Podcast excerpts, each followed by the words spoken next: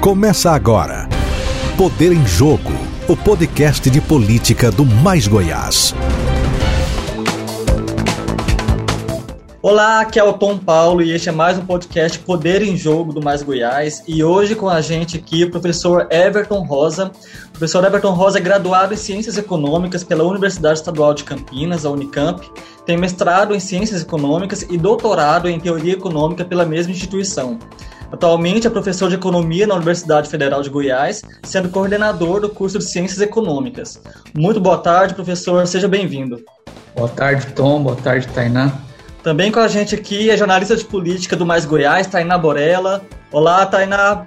Olá, Tom. Hoje um poder em jogo diferente, né? Meu colega de bancada mudou. Bem-vindo para você, Tom.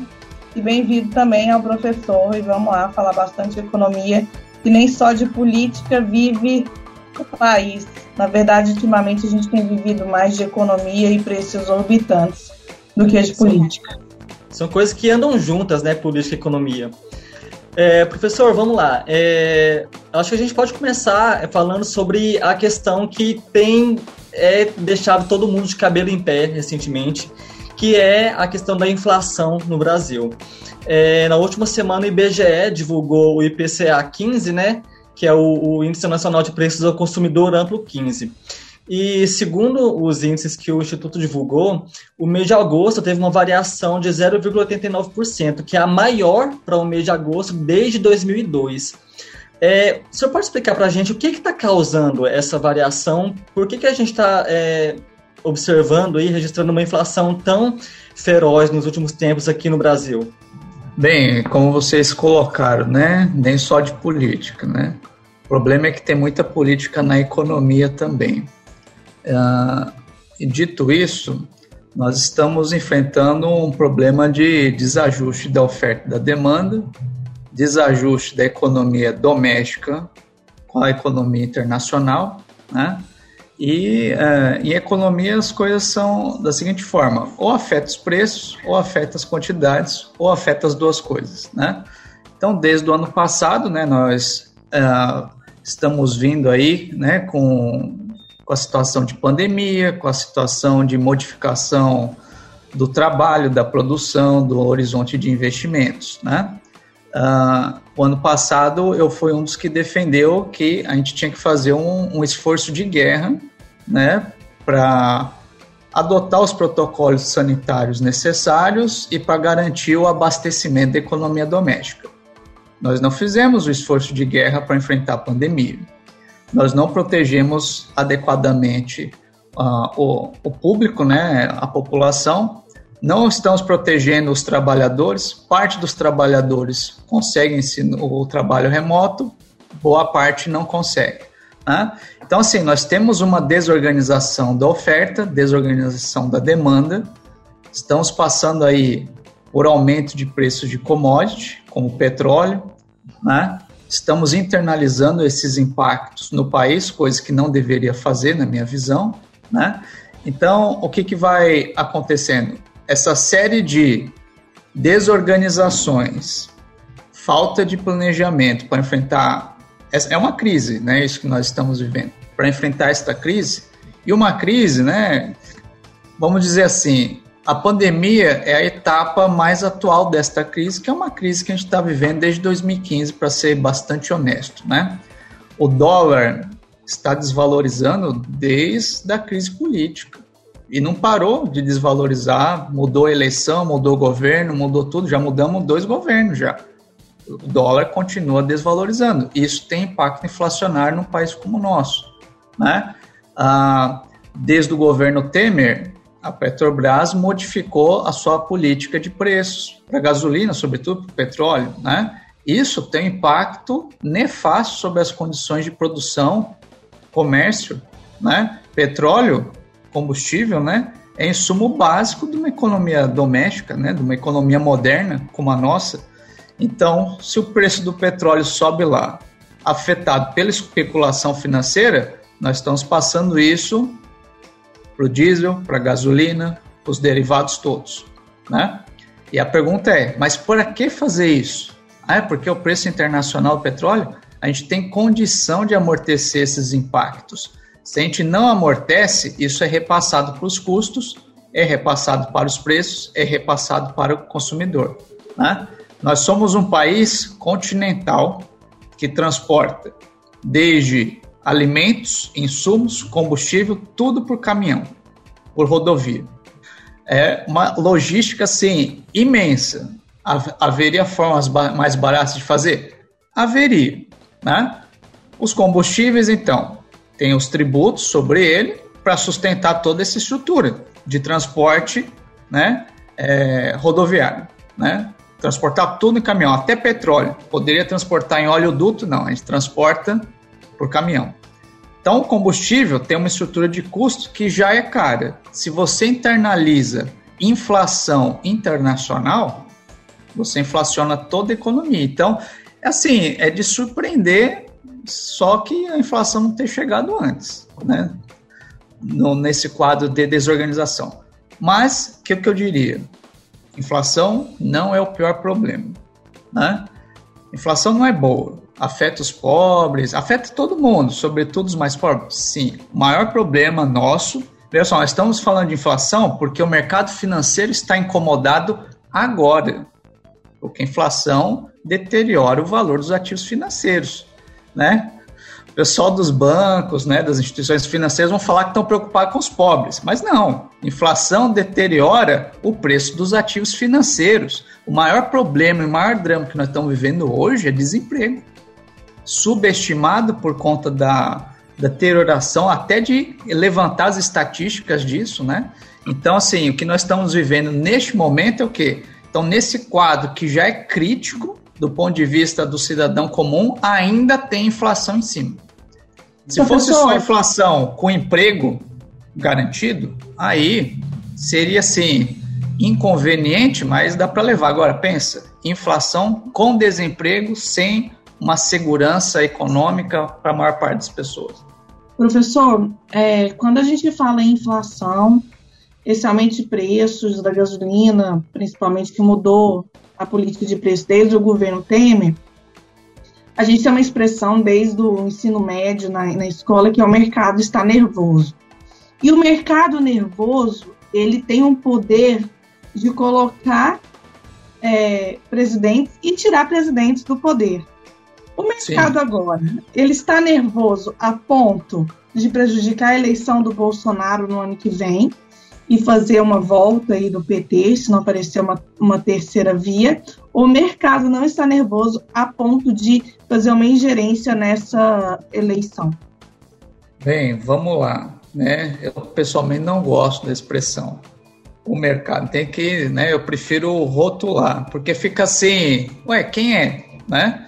E a gente tem que dizer quem é, né? É o pessoal do mercado financeiro, sobretudo, e alguns segmentos empresariais né?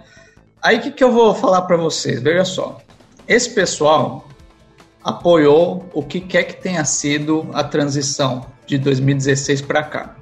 Fizeram escarcel com câmbio que nem é perto do que está hoje, com inflação que não é perto do que está hoje, e com uma performance econômica que era preocupante, mas não é crítica como é hoje. Fizeram escarcel lá atrás. Apoiou-se a mudança de governo que foi o Temer e Bolsonaro.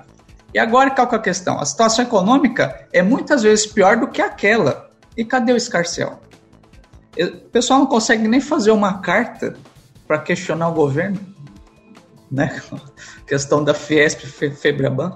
Então, assim, esse pessoal do tal mercado é conivente com o que está acontecendo aqui agora eles querem dar um recado para o presidente de que tem alguma coisa tem que mudar porque está deteriorando muito rápido as expectativas, né? Com câmbio, inflação, questão fiscal, né? Uh, eu eu, eu né, sou, professor, sou professor de economia, né? Os alunos perguntam: e aí, professor, qual que é a saída da crise? Estamos sem saída de crise. Não tem, não tem assim uma variável da demanda agregada ali, ó consumo, investimento, gasto do governo, exportações líquidas para falar, ó, isso aqui vai puxar a economia, vai dar uma segurada. Não tem.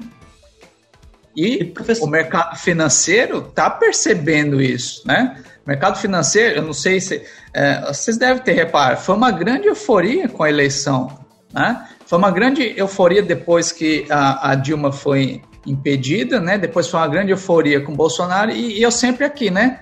De onde vem essa euforia? Porque isso não, não se traduz em investimento produtivo, não se traduz né, em robustez das relações internacionais e não se traduz em emprego e renda. Então, assim, era uma, é, de fato uma euforia descolada da realidade produtiva. E a gente está vivendo isso. Professor, é, eu lembro quando foi divulgado é, o crescimento do PIB relativo a 2019, foi divulgado em 2020, a gente teve um crescimento do PIB de 1% né, em 2019, que era um ano em que a pandemia ainda não existia. E eu me lembro bem que, na época, o, o secretário do Tesouro, na época, o Mansueto Almeida, disse que não era normal é, o Brasil crescer só isso né, ao longo do ano e que ele não dormia tranquilo. É, na opinião do senhor, o que, que ainda é, faz, está sustentando esse discurso ali do Paulo Guedes de que o, o Brasil está a ponto de decolar, está prestes a decolar? Porque a gente ouve ele falando isso desde que é, ele foi empossado secretário da Economia, né? É, então, é aquela coisa, né? O passado já foi, o presente é ruim, só dá para esperar no futuro. É esse o discurso. né? O ah, que, que, eu, que, que eu diria? Ali no. Volto de novo, né? Porque eu quero dizer, a pandemia é só mais uma etapa numa crise grande que a gente está vivendo. Né? 2013 crescemos, 2014 teve um crescimento na casa de meio por cento. Então a gente vinha numa trajetória de crescer, mas cada vez menos, mas batendo recorde de uh, emprego e emprego formal, que é o mais difícil de uh, criar. Mas havia um problema uh, no nível de investimento. Né? Mudou ali, né? Teve a reeleição, mudou, mudou a equipe econômica, vão fazer austeridade, vão cortar investimento público, vão subir, né? A taxa de juros já estava subindo antes, né? Então, assim, a economia que estava desaquecendo, o pessoal, né, para usar a expressão, deu um cavalinho de pau na política econômica, né? Então, assim, o pouco que você tinha que aquecer a economia, você tirou. Nunca mais a economia voltou. Tanto é que a gente entrou dois anos de recessão e depois né, nós passamos a ter um crescimento aí na casa de 1,1, 1,2 e em 2019 foi um pouquinho menor, né? Foi na casa de 1%. O que significa? Né? Aprovou a emenda né, de teto dos gastos, né? Emenda Constitucional 95, que qual que era a discussão? Isto aqui vai reduzir a inflação, vai reduzir os juros, e aí o investimento vai né, vai deslanchar e nós vamos ter crescimento econômico. Esse era o discurso do Meirelles. Né? Henrique Meirelles era esse discurso, era o discurso do MDB, do governo Temer, e é o discurso que está aí. Aí falou, mas não é suficiente, precisa de uma reforma da Previdência. Aí fizeram a reforma da Previdência, porque agora vai. E nunca vai, porque os fundamentos são totalmente equivocados. Investimento não reage à melhoria econômica. Investimento é a ferramenta para causar melhoria econômica. Entende? E esse é um diagnóstico, né? Esse diagnóstico do governo, desses governos todos que passaram aí, né? E inclusive do governo que foi impedido lá no passado. É um diagnóstico equivocado. O investimento é a variável que traz o crescimento. Se a gente puder sintetizar, você faz o investimento para recuperar a economia. O investimento não vem depois que a economia recuperou. Porque a questão é, como a economia recupera sem ter investimento? Né? E esse é o ponto todo. E o ponto todo da nossa circunstância de 2015 para cá, até hoje, é qual? Quem está puxando investimento? Se o governo não puxa no Brasil, o investimento privado não vai, não decola. Porque não é que um ocupa o lugar do outro, eles caminham conjuntamente num país continental como o nosso, com os desafios que tem. Se você prejudica o investimento privado, elevando taxa de juros, nós estamos de novo elevando taxa de juros, e você corta investimento público do orçamento, não tem como esse país ir para frente. Né? Então, esses discursos, ah, no futuro temos que fazer reforma, é sempre isso, temos uhum. que fazer reforma. Cara, não adianta. Essa PEC 32, por exemplo, é, doutor, ela está sendo muito atacada, é, inclusive, por setores da, do, públicos, né? É, servidores públicos da polícia, é, da saúde, estão é, criticando bastante, alegando que essa PEC vai é, tirar direitos, né? e vai precarizar também o serviço público. É, o senhor concorda com essa alegação? O que, que realmente essa PEC 32 representa para a nossa economia? Bem, veja só, é a mesma ladainha da reforma da Previdência. A Seguridade Social garantida na Constituição. O que precisava fazer? Adequar o sistema tributário à Constituição. Coisa que nunca foi feita desde 88 para cá. Então, tá lá, uma Constituição, direitos e deveres do Estado e do cidadão, tá lá. Você precisaria de uma reforma tributária para garantir isso. Não foi feito. Então, o que, que você faz? Faz lei de responsabilidade fiscal para tentar fazer caber a Constituição no parque orçamento. Isso funcionou durante um bom tempo aí, né? Ignorando os problemas sociais, ignorando que você não universaliza saneamento, que o SUS né, é tão elogiado lá fora, mas tem problemas aqui dentro que poderiam ser amenizados com mais orçamento. Bem, você vai ignorando isso, né? Até 2016. Aí, em vez de, aí o que, que você faz? Um novo regime fiscal, emenda constitucional 95, né? Qual é a história? Fazer caber de novo a Constituição no orçamento, no orçamento mais restrito do que esse de austeridade fiscal praticada de Fernando Henrique até Dilma. Que já, né, quando me fala de austeridade fiscal, eu falo, nós fazemos austeridade fiscal desde os anos 80. Nós somos o país que faz austeridade fiscal desde os anos 80. Né? E aí, qual é a história? Você vai tentando mudar os direitos e deveres que estão na Constituição, cortando recursos. São rodadas e mais rodadas. Como que isso entra agora? Né?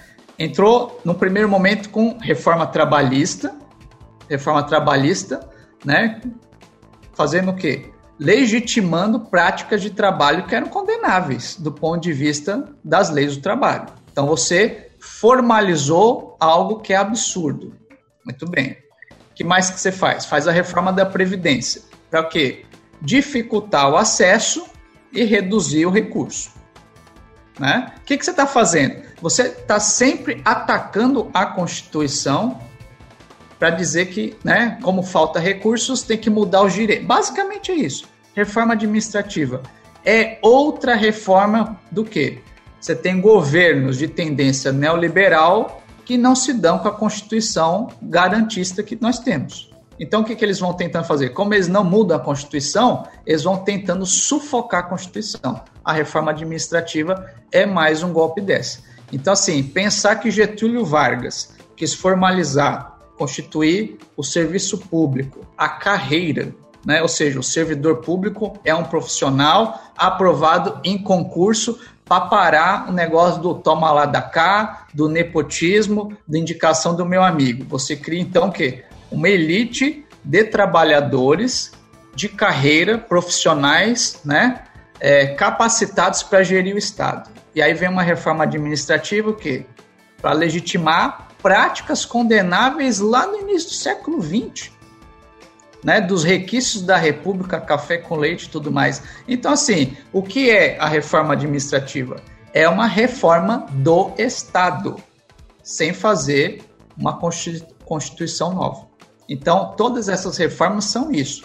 É sempre o choque do governo que é eleito com a Constituição do Estado né? Então é isso, é vai comendo pelas bordas, vai tentando desfigurar a Constituição pelas bordas. Por isso que tem que se faz tantas emendas constitucionais.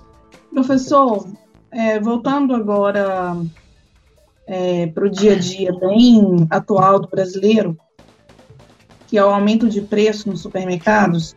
Quando a gente entra no supermercado, um litro de leite custava 4, está 5,50 uma carne de segunda que custava 39, já num preço absurdo, na 41. E vai aumentar mais.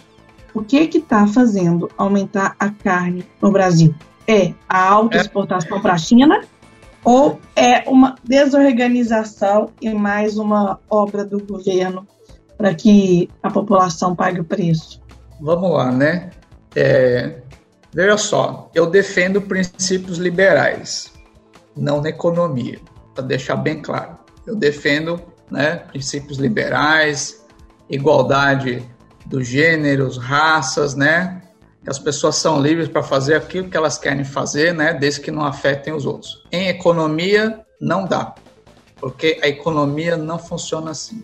Aí a pergunta é, né, se a gente estivesse falando que o Brasil é uma ilha pequena, de curta extensão territorial, e o preço do leite está caro, o preço da carne está cara, dá para entender, né? Agora, somos um país continental, né? território imenso um rebanho de gado imenso, tanto para corte quanto tanto para produção de leite. Como é que o brasileiro né, tá pagando tão caro em leite e carne? Como é que está faltando carne ou qualquer tipo de alimento na mesa do brasileiro com um país tão rico quanto esse em termos de capacidade de produção? Aí eu não posso culpar a ganância do empresário exportador eu tenho que culpar o governo. Porque o empresário exportador, se lhe é permitido, o que, que ele vai fazer? Vou exportar, né? vou vender para quem melhor pagar pelo meu produto, certo? Ele é um empresário capitalista, ele está atrás de lucro.